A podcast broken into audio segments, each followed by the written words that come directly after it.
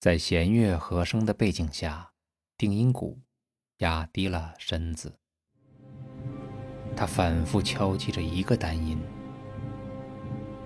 这看似单调的节奏上面，小提琴奏出了带有一点神秘感的第一主题。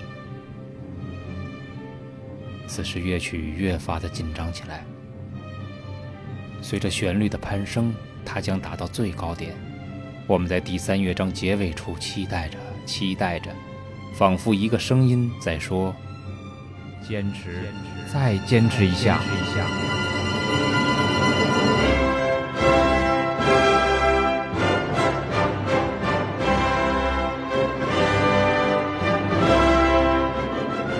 被命运洗涤后的英雄，正要登上这第四乐章的舞台。不过，不应该是现在。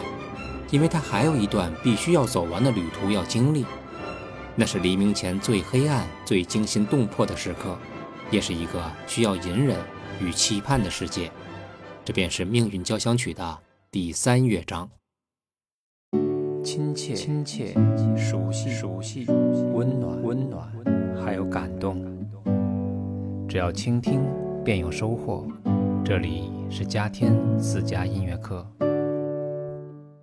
在经历了第一乐章的快板、第二乐章行板之后，全曲进入了第三乐章。在古典主义时代，交响曲和四重奏的第三乐章通常都是一首优雅的小步舞曲。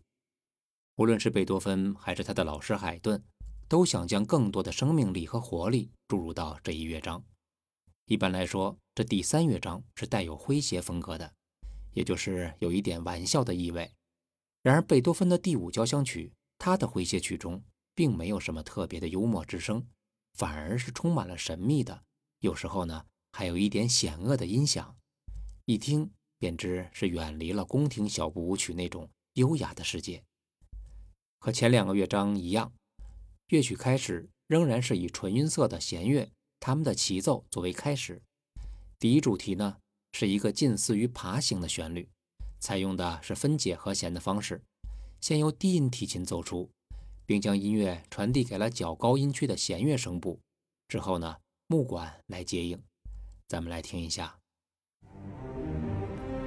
先是低音提琴，然后高音区的弦乐，低音提琴的重复，然后我们听木管的声音。咱们呢，先停在这里，先不继续听。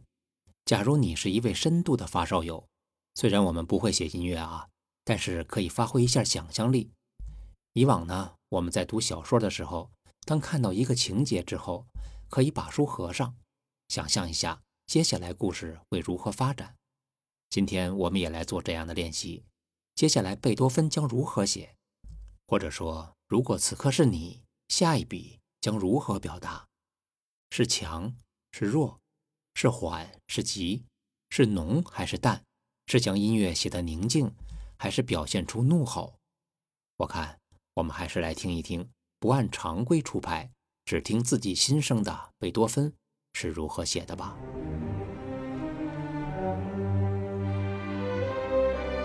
现在听到的是第一主题的两次重复，那这之后。代表着命运动机的第二主题将如何表达呢？我们注意，开始了。各位还记着这个三短一长的节奏吗？哒哒哒哒哒哒哒哒。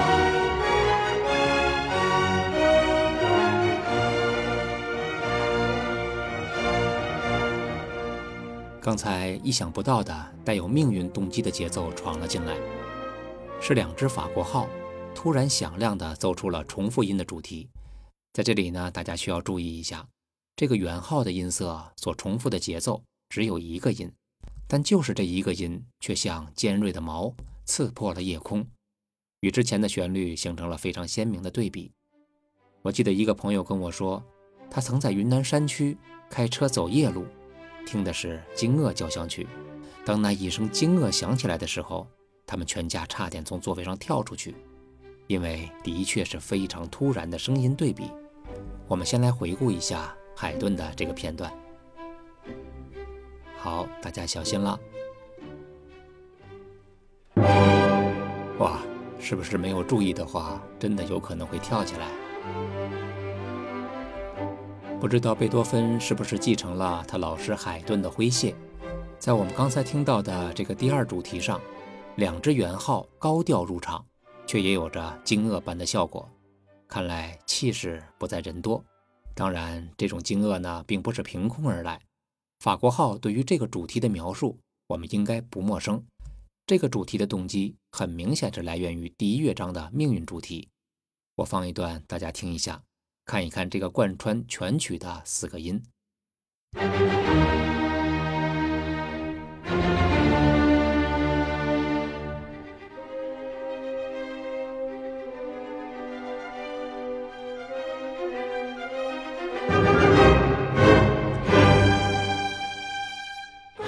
大家记住这个节奏。那接下来我们再听一听第三乐章圆号用命运动机的节奏变化而来的主题。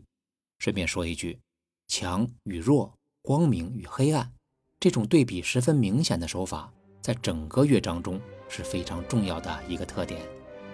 一会儿我们将会听到圆号在一个音上反复的演奏，似乎可以感觉到英雄在命运主题的背景下会再度降临。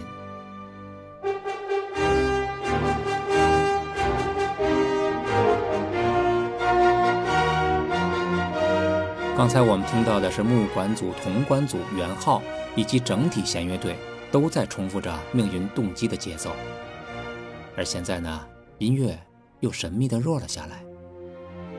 低音提琴和大提琴再一次的演奏着第一主题，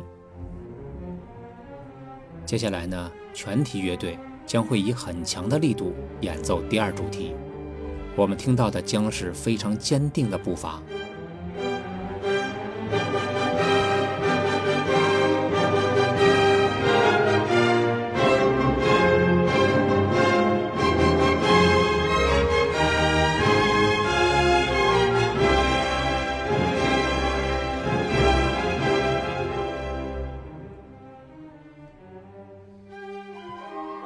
为频繁的力度、情绪、音色的变化，整个的 A 段听起来具有十分的不确定性。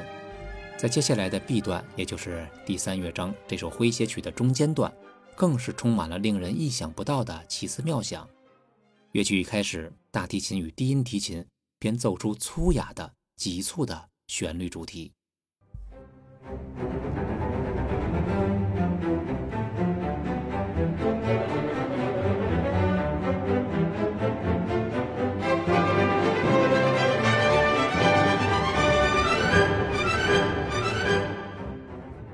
在 B 段的发展中，主要是以副歌形式而展开的。低音提琴那种有着紧迫感的主题过后，紧接着是高音旋律的依次模仿。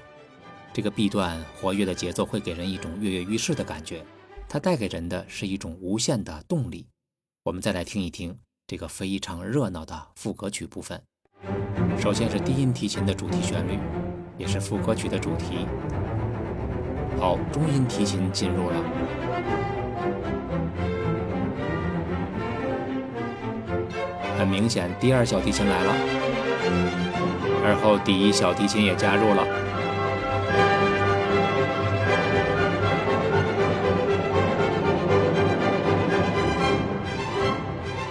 啊，这个速度实在是太快了，情绪也很激烈，所以呢，实在是来不及提示大家。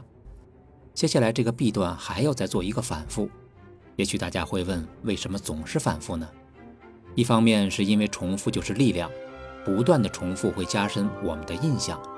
另一个原因，由于这一段的情绪变化实在是太快了，从刚才 A 段辉煌的状态突然间就弱下来，随后呢，紧跟着如此急促而有动感的主题。作为听众，如果不重复听几遍的话，怕是一时半会儿接受不了这个转变。在重复的过程中，我们也可以梳理一下自己的情绪。其实单听 B 段还是很神秘的。但是呢，由于低音提琴和大提琴近乎于粗野的演奏，我们倒是觉得有一点幽默和诙谐了。在经历了 A 段与 B 段之后，音乐要再次回到 A 段中。ABA 呢是作曲家非常喜欢的一个结构，此时的 A 段，它的再现并不是一个完全再现。贝多芬呢，不像莫扎特那么懒惰，还是稍微有一些变化的。我们一边听一边讲。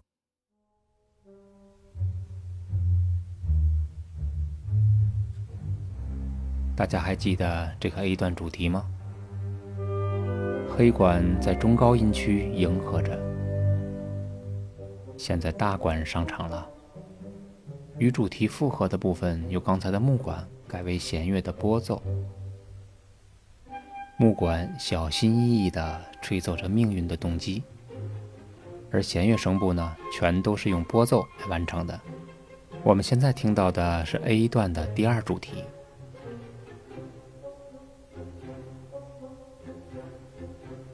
大管在演奏第一主题。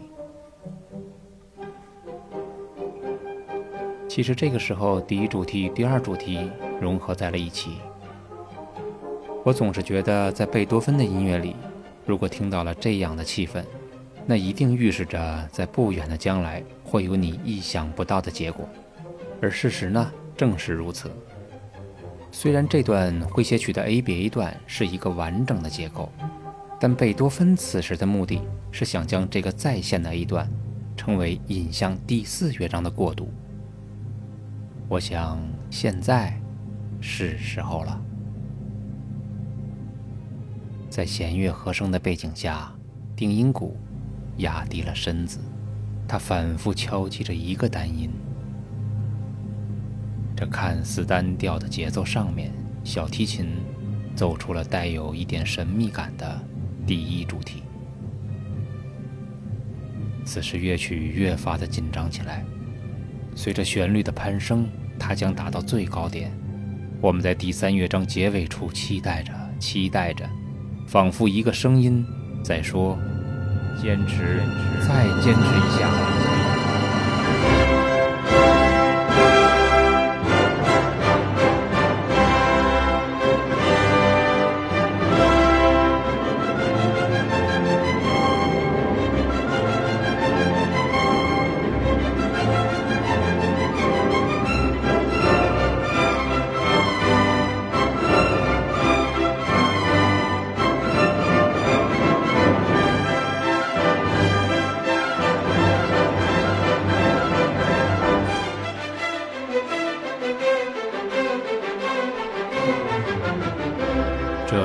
英雄的时代，那些不畏严寒与阴霾的生命，终将撕破如墨的夜色，淋浴在光芒之中。也许你现在还不是英雄，还要在孤独中隐忍与沉寂，还会彷徨在敲击在命运之门的路上，但那又有什么呢？既然光明注定要与黑夜为伍。在黑暗降临的那一刻，明亮的号角便已吹响。这便是由第三乐章过渡之后第四乐章的开始，也是我们今天节目的尾声。